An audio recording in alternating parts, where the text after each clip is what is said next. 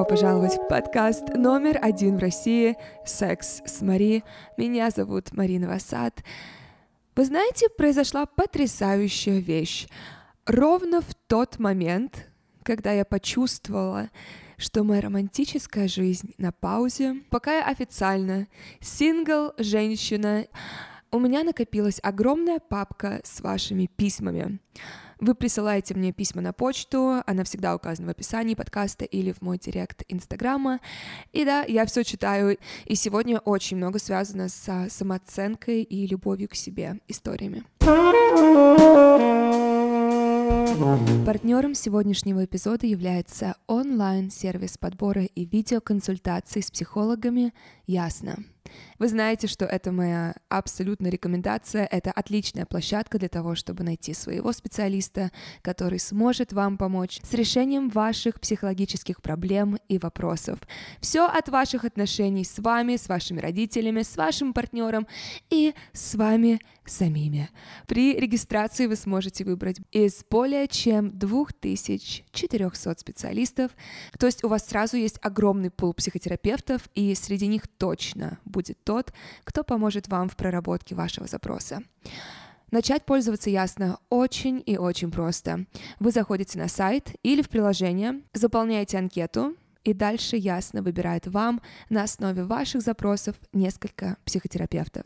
Команда ясно очень внимательно относится к выбору своих специалистов, они проводят с каждым личное собеседование и проверяют их образование. А так как требования к специалистам у Ясно очень высокие, только 17% специалистов проходят квалификацию. Сессии со специалистом проходят по видеосвязи на сайте или в приложении сервиса. Приложение доступно как для iOS, так и Android, что позволяет вам выбрать наиболее удобную обстановку для прохождения терапии. Все, что вам потребуется, это устройство с видеосвязью и доступ к интернету. По промокоду Мари это M-A-R-I-E латиницей. При регистрации вы получите 20% скидку на первую сессию. Это M-A-R-I-E латиницей на 20% скидку на первую сессию в Ясно. Мари, привет! Слушаю подкаст номер один в России уже около года и всегда радуюсь, когда приходит оповещение о новых эпизодах. Особенно откликаются твои мысли на тему самооценки и любви к себе. Мой сегодняшний вопрос тоже тесно с этим связан. Предыстория. В августе я рассталась с парнем, с которым встречалась полгода. Первые четыре месяца все было прекрасно, но потом я начала замечать, что он начал отдаляться и, очевидно, избегал вещей, которые бы означали больший уровень коммитмента не знакомил меня с друзьями, не рассказывал обо мне семье и в целом стал менее доступен. О статусе наших отношений мы на тот момент еще не говорили. В какой-то момент стала замечать, что на свиданиях он регулярно проверял телефон и с кем-то переписывался. Я не из тех, кто будет ревниво расспрашивать или проверять чужой телефон, поэтому вначале не придавала этому значения. В какой-то момент, когда терпеть холодные отношения уже не было сил, я предложила поговорить. Он сказал, что в последние недели чувствовал, что что-то было не так, и что он не хочет со мной серьезные отношения. На этом мы разошлись, а спустя две недели он начал периодически постить в Инстаграм фото с новой девушкой. И тут пазл сложился. Я поняла, что он, скорее всего, уже встречался с ней или как минимум общался, пока мы с ним были еще вместе. Мне он о ней, естественно, ничего не говорил, и я прекрасно понимаю, что пока не состоялся разговор о статусе отношений, вы оба считаетесь сингл. И по сути можете делать все, что угодно, но мой вопрос в другом. Как в такой ситуации перестать думать, что снова выбрали не тебя? Снова потому, что подобное уже происходило в прошлом с другими парнями. Мозг сразу начинает прокручивать мысли о том, что я хуже той девушки и осталась в дураках, потому что он уже нашел другую, а я все еще одна. Самый популярный совет, который дают психологи, коучи, интернет-гуру по отношению в такой ситуации, это не значит, что ты хуже той девушки это лишь значит, что она ему лучше подходит. Но если честно, это вообще не помогает. На это мой мозг сразу находит кучу контраргументов, ведь если она ему лучше подходит, это означает, что она лучше может удовлетворить его потребности в отношениях. Получается, что я была не в состоянии либо верно идентифицировать, либо удовлетворить его потребности. Вывод – я хуже нее как минимум в эмоциональном интеллекте или построении отношений. Привет, замкнутый круг самобичевания. Со своим психологом я эту тему тоже обсуждаю, но мы пока не нашли решения.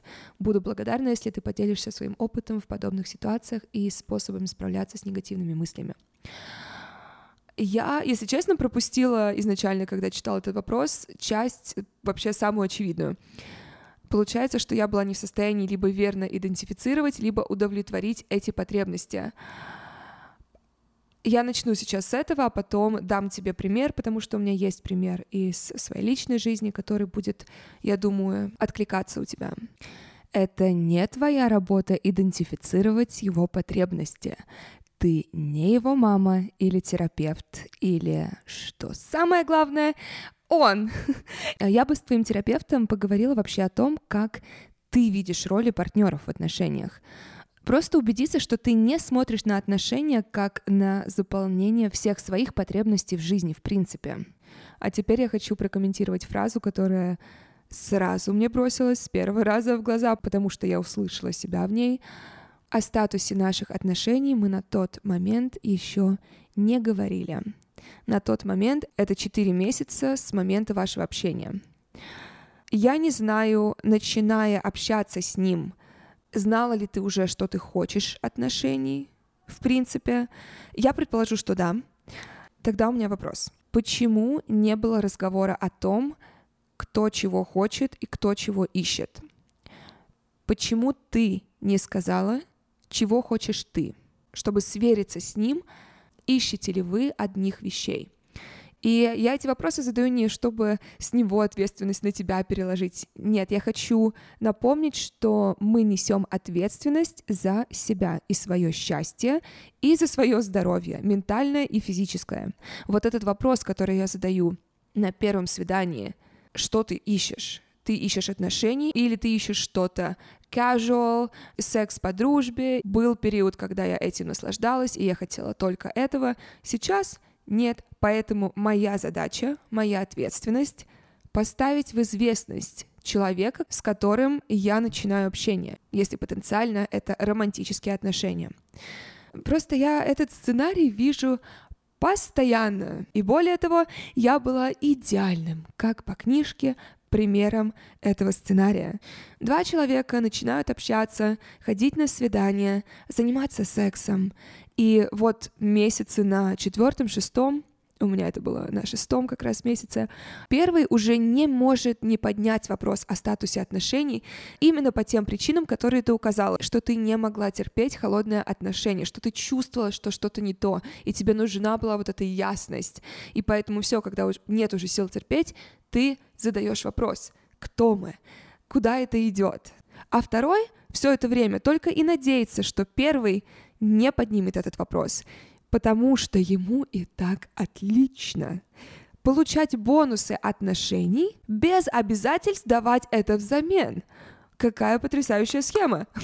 И это делает огромное количество людей. Огромное количество людей находится вот в этих отношениях, недоотношениях. Поэтому вот я так один раз очень сильно обожглась, когда вовремя не подняла этот разговор. И все, с тех пор, с самого начала общения, я поднимаю эту тему, если человек не поднимет первый. Поэтому все, что я сказала сейчас, пускай будет для тебя уроком, сделай свои выводы, найди ошибки, которые допустила, подумай, какое поведение ты хочешь полностью исключить, какое поведение ты хочешь добавить, чтобы не было повторения вот этого сценария. А касательно главного вопроса, как в такой ситуации перестать думать, что снова выбрали не тебя. И вот мой пример. Честно, я бы с большим удовольствием уже никогда бы о нем не говорила, но на парне из Лондона я набила большинство своих шишек, включая ту ситуацию, которую описала ты. Пару лет назад я приезжаю к нему домой. Ничто не предвещало беды. Мы идем на кухню, он заваривает чай, и я задаю свой обычный вопрос, что нового, как дела, и Впервые он ответил что-то, кроме «все по-старому, я просто чилю». Он сказал «Я готов стать отцом». Так как это был как раз уже пик моих пиздостраданий. Мне так себе далась эта информация.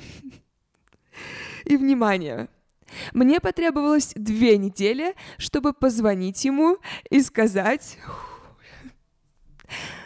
а ты меня рассматривал как мать твоего ребенка. Это так на самом деле интересно рассказывать сейчас эти истории и испытывать исключительно забаву. То есть нет никаких оценивающих эмоций, есть только благодарность за урок. Я всегда говорила, что я очень рада, что все вот эти уроки, которые всем нужно пройти, всем нужно набить самостоятельно эти шишки, чтобы прочувствовать все эти уроки. Не просто, условно говоря, это все здорово учиться на чужих ошибках. На моей практике я самые главные уроки извлекаю своими шишками, потому что я только когда прочувствую, что, уф, ах, вот как оно на дне, я больше там не хочу быть. Так вот, на мой вопрос э, он ответил. Он ответил, и его ответ был прекрасен, как и сам он как человек, он сказал, да, я думал, но я думаю, что у нас с тобой ничего не получится.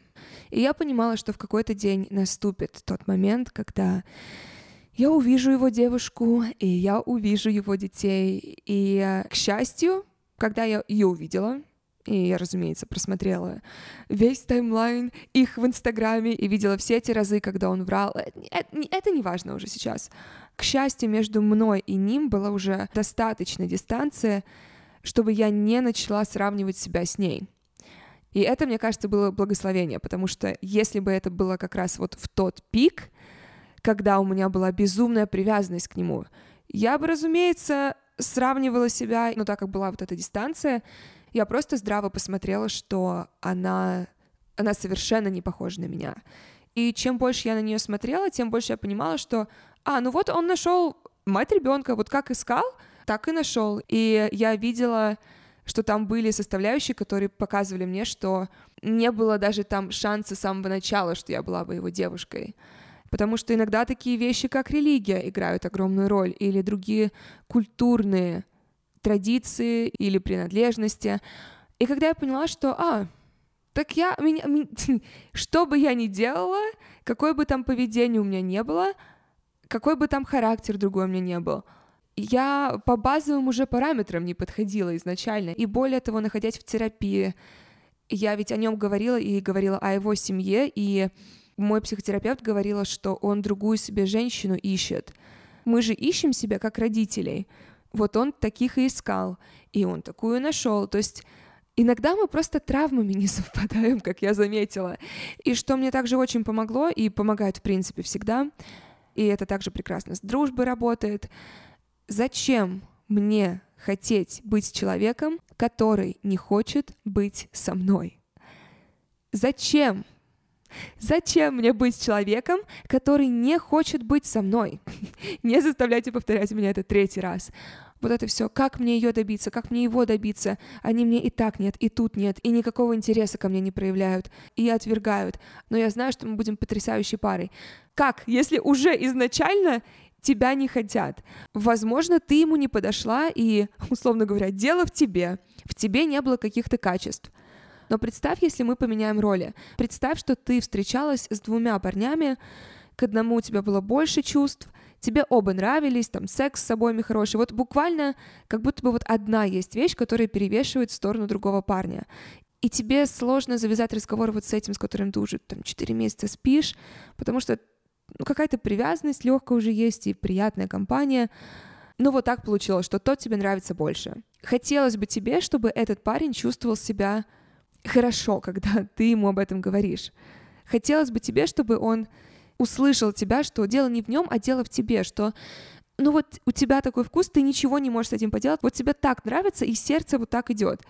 И опять же, я это говорю в первую очередь, чтобы тебе стало легче, потому что чем быстрее ты отпустишь это, чем быстрее ты напомнишь себе, какая ты классная, напомнишь себе о том, что ты любишь. Вот как напоминать себе, какая ты классная, вспомни все свои интересы и занимайся ими, будь занята ими, побудь сейчас без отношений, повысь свою самооценку сама. И в следующий раз, когда ты вновь будешь готова к отношениям, говори об этом сразу. И самое главное, помни, что когда Бог забирает, он дает что-то лучше взамен. Следующий вопрос. У меня сейчас есть один партнер, с которым мне лучший секс, достаточно разные предпочтения. Он любит ванильный секс, я более грубый, но сейчас вариантов получше нет. Стоит ли прекращать такой секс? Прежде чем дать ему ответ, я начну с фразы, которую давно слышала о сексе, и, возможно, я даже говорила эту фразу здесь. Когда секс отличный, он составляет 20% отношений. Когда он плохой, он составляет 80% отношений. Поэтому мой ответ — да. И это то, что сделала я недавно. Мой бывший партнер любил ванильный секс — и я напоминаю, что ванильный секс — это не какое-то уничижительное понятие, это просто секс без ролевых игр. Вот такой ванильный, простой. И я ему говорила, что а, я люблю сильно более жесткий секс. И я ему об этом говорила, и я ему показывала, какой я люблю секс. И он, правда, старался. И секс, правда, был хороший. Что тут говорить? Лучший сквирт, который у меня когда-либо был. И это очень круто, потому что мы какие-то для него горизонты расширили. Но ему, как он сам говорил, трудно было быть жестким со мной. И э, для него это прям было видно, что он вот на 190% отдавался. При этом я получала ну, наверное, 25% того, что я искренне люблю и что я бы хотела получать чаще.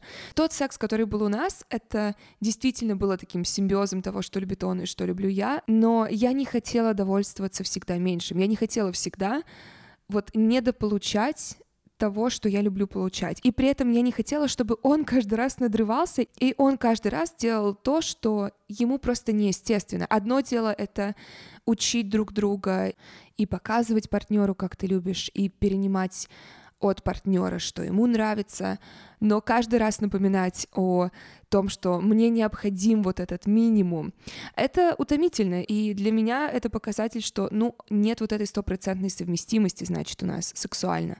И для меня продолжать с ним встречаться и продолжать с ним спать означало, что я принимаю, что мне это подходит, значит, что мне вот это нравится. И, иначе почему я в этом остаюсь?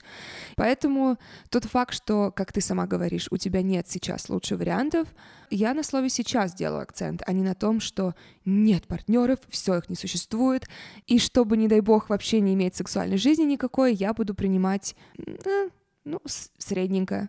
Я не знаю, откуда ты, но тыкну пальцем в небо и скажу, что я уверена, что намного больше мужчин в твоем городе, парней в твоем городе, с которыми у тебя будет лучшая сексуальная совместимость.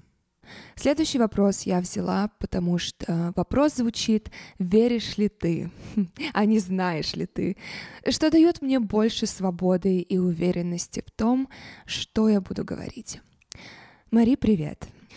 Хочу спросить, Веришь ли ты, что все болезни тела идут из головы? И что если разобравшись со своими ментальными проблемами, блоками, нормализовав свое мышление и отношение к жизни в определенных сферах, можно избавиться от патологий. Немного обо мне.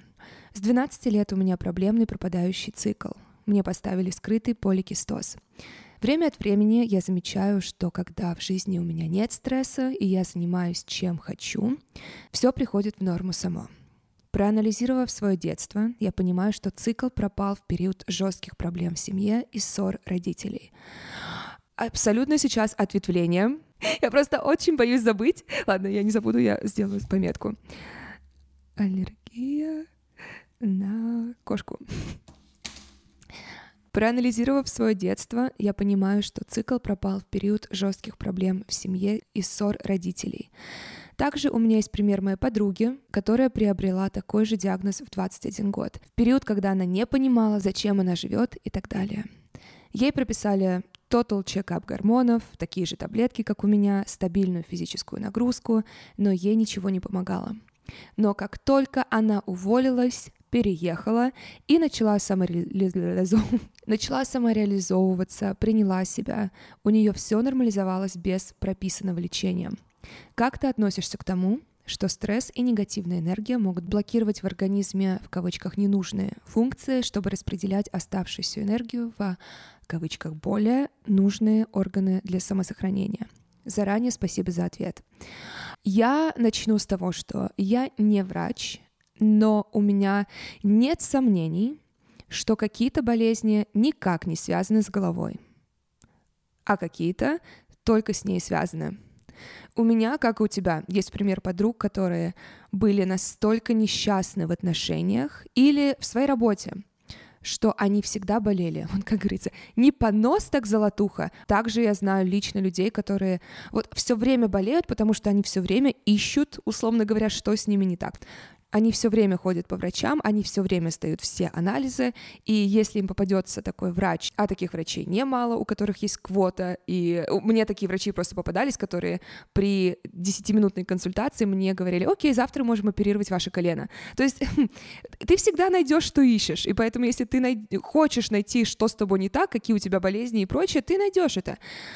Но при этом, опять же, хочу сказать, что, разумеется, есть огромное количество болезней, которые, ну, никак не связаны с тем, хорошее у тебя ментальное здоровье или нет.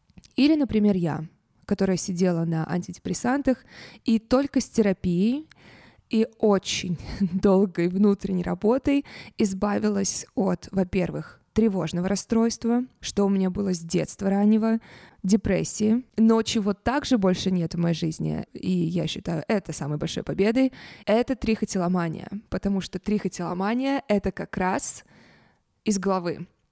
Это от стресса, это от тревожности. Трихотиломания — это когда ты вырываешь на нервной почве волосы ресницы, брови, волосы с рук, волосы с головы. И там я была абсолютно одна, потому что ни один врач мне не смог помочь, никто. Я ходила к трихологу.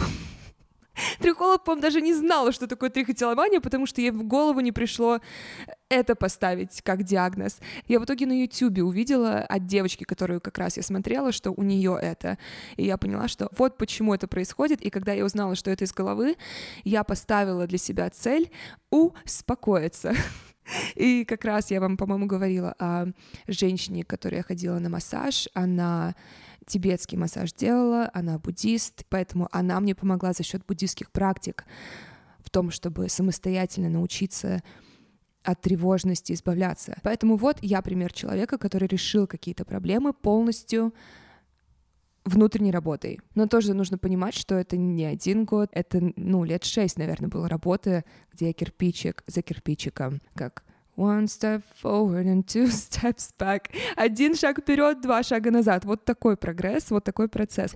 Но у меня также есть какие-то внутренние кондиции, которые никак не относится к моему ментальному здоровью. Это щитовидка, это увеличенная печень. я не помню, чем мне увеличенная печень так мешала жить, но я помню, я фехтованием перестала из-за этого заниматься.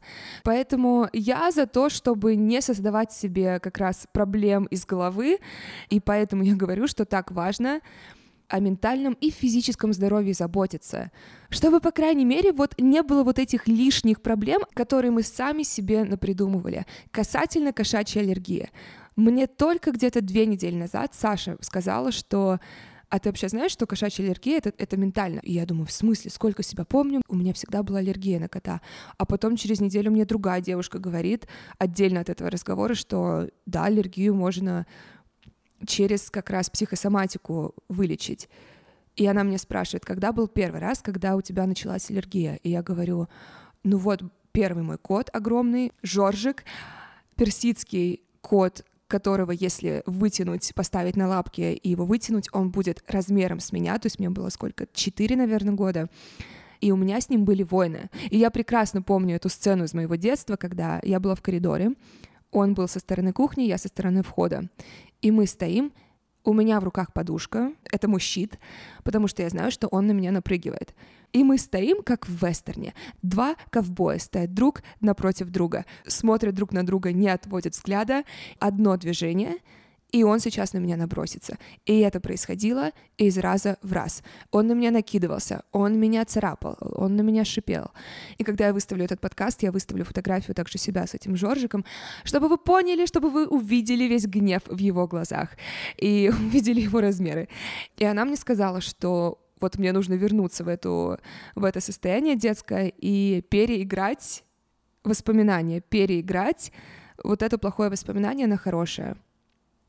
Я в течение всей следующей недели медитировала и уходила в воспоминания и абсолютно переигрывала происходящее, то, что было, переигрывала в позитивный сценарий, и как будто бы у меня вообще никогда не было аллергии.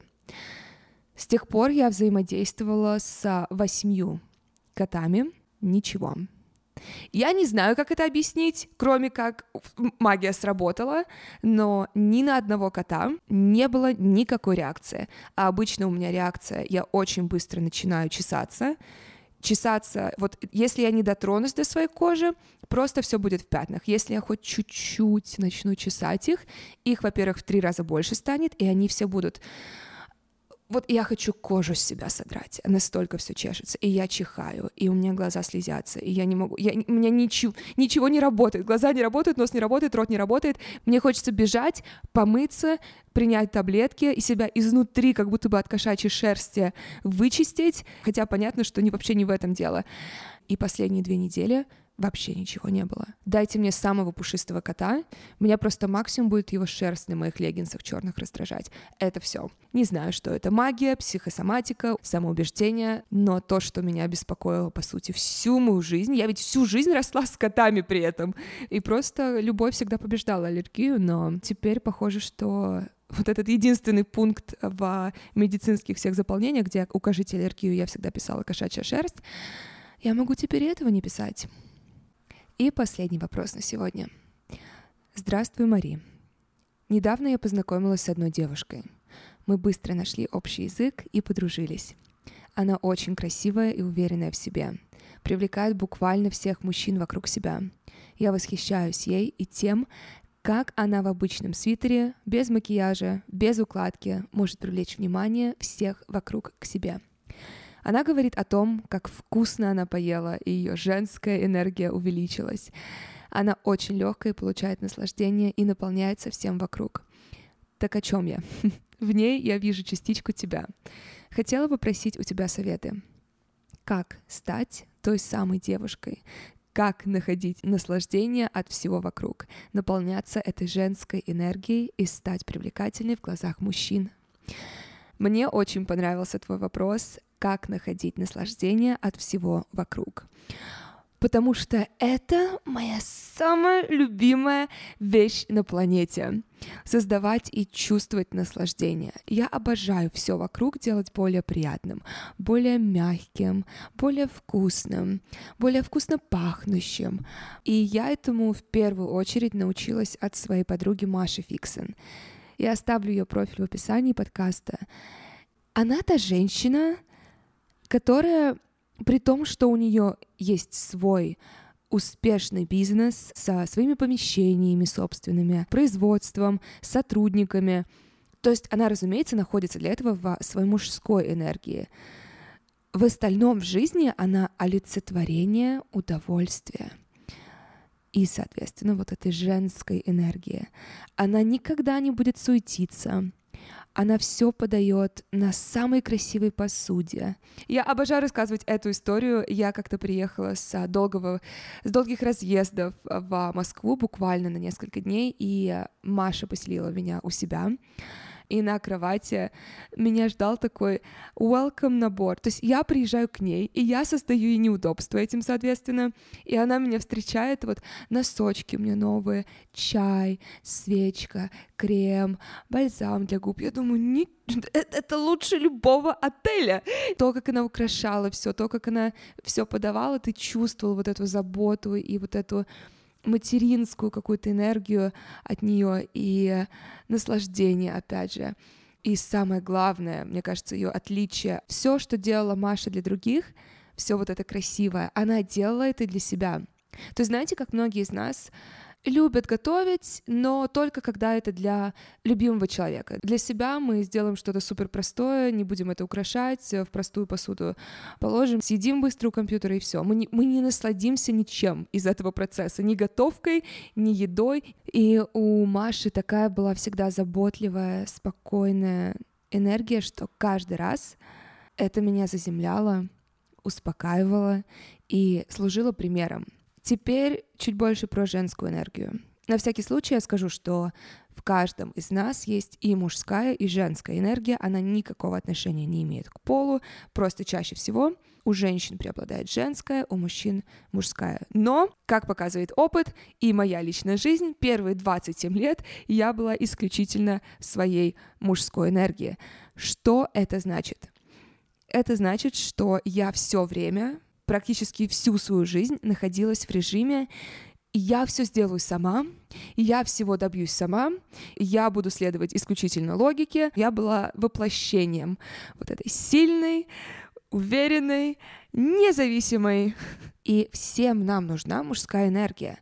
Я вижу большое количество женщин, в которых ноль мужской энергии, и я невозможно находиться с этими женщинами в одной комнате. Это такие сопли. То есть это женщины, которые ничего не могут сделать сами, и опять же, им так хорошо, отлично. Но проблема у меня была в том, что для баланса в отношениях нужен баланс энергии. Если я хотела мужественного партнера, я в себе должна была культивировать женскую энергию. Видите, в чем дело? Я не знала этого. Я выросла с мамой, которая содержала как минимум своих детей и родителей, как максимум э, это просто мать Тереза была женщина, и она постоянно помогала всем. И она все делала по дому сама, то есть там розетки прикрутить, дом, дачу построить, огород скопать, убедиться, что твои дети получают настолько хорошую жизнь, которую ты им можешь сейчас дать.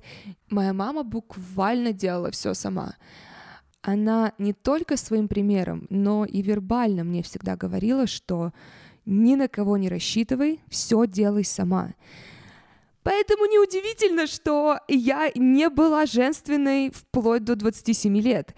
Вот я говорю, Маша была для меня первым человеком, первой женщиной, которая показала мне, вот этот баланс прекрасный, преобладающую женственную энергию, как это, какой прекрасный союз получается внутри человека, внутри женщины в частности, когда она умеет приключать одно на другое и при этом больше процветает именно в своей женственности. И я сама только сейчас для себя разобралась, как чувствуется эта женская энергия — и я уверена, что чем дальше, тем лучше. Я уверена, с материнством это будет совершенно другой опыт, совершенно другая энергия. Но прямо сейчас это для меня выглядит так. Женственность, она чувствуется как забота. И это забота как о себе, как о своем теле, так и о своем духе. Игривость, унисон с интуицией — это большая часть. Креативность, мягкость, Скажу честно, я сейчас пишу лекции для своего курса «Любви к себе», и я об этом буду больше говорить, и как конкретно каждое чувство я развивала в себе, потому что, опять же, когда ты 27 лет живешь исключительно в мужской энергии, я шла практическим путем. Вот я, кстати, из мужской энергии пришла в женскую очень мужским, таким очень мужским путем в плане, так, логически, давайте разберемся по действиям, так, какие действия я должна выполнить, чтобы это чувствовать, окей, все, поняла, а теперь мне нужно входить вот в это чувство и чувствовать, и чувствовать, и медитировать, и чувствовать.